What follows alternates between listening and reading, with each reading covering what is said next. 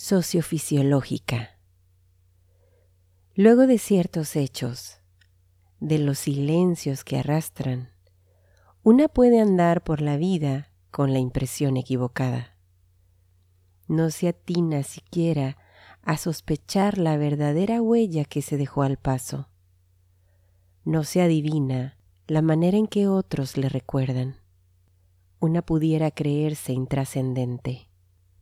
Solo a veces, entonces, se coincide de nuevo y es posible la obtención de la conciencia de sí a través del otro.